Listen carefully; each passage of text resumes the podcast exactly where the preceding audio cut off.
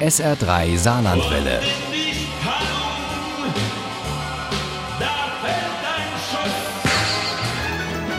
Der Krimi-Tipp. Heute bleiben wir mit dem SR3 Krimi-Tipp im Saarland und entdecken trotzdem jede Menge Plätze, die die meisten von uns vermutlich nicht kennen. Das machen wir zusammen mit Martina Straten und dem dritten Teil ihrer Farbenreihe um Kommissarin Franziska Merten.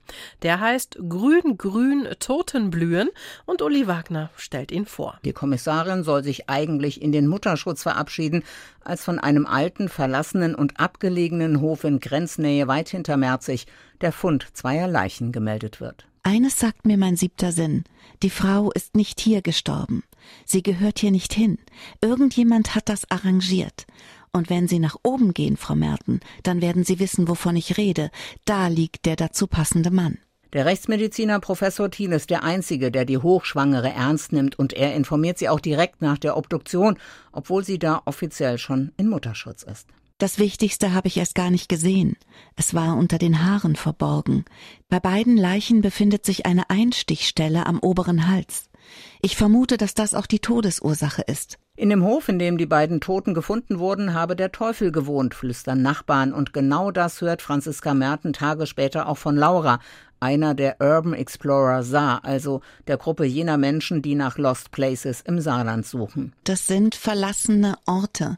Das ist einfach eine ganz eigenartige Atmosphäre da. Sagt Martina Straten und solche Lost Places sind in diesem Thriller die Fundorte von Ermordeten.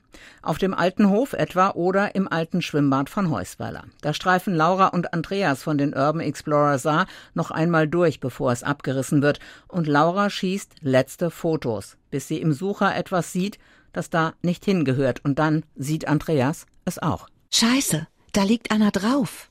Eine. Woher willst du wissen, dass das eine Frau ist? Hallo? Hören Sie uns? Hallo? Geht es Ihnen gut? Seine Stimme überschlug sich vor Aufregung. Sie kann dich nicht hören. Sie ist tot.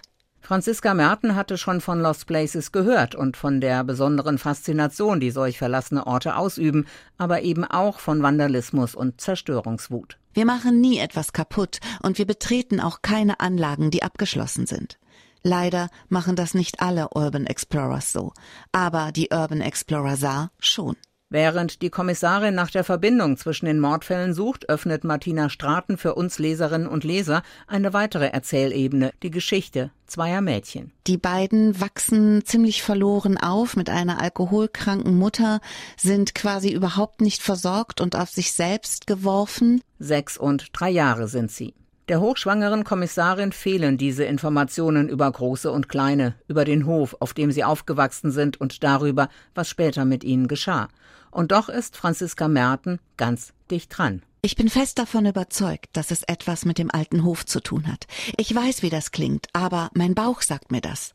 Und auf meinen Bauch kann ich mich verlassen. Nur, dass sich dein Bauch nicht auf dich verlassen kann. Ereifert sich Michael, ihr Lebenspartner und Vater des ungeborenen Kindes. Wieder werden die Ermittler zu einem Lost Place gerufen. Diesmal ist es ein junges Paar, das in einem abgelegenen und verlassenen Haus in der Nähe von Wattgassen tot aufgefunden wird. Und Franziska, die sich kaum noch bewegen kann, gibt ihnen und den anderen Toten ein Versprechen. Ich werde diese Morde aufklären, schwanger oder nicht, mit Kind im Arm oder in den Wehen, aber ich werde herausfinden, was das zu bedeuten hat. Grün, grün, Totenblühen von Martina Straten nimmt dich gefangen, zieht dich in die Welt der Lost Places, ist atmosphärisch ganz dicht, beschreibt Zwischenmenschliches hautnah und geht professionell doch auch auf Distanz.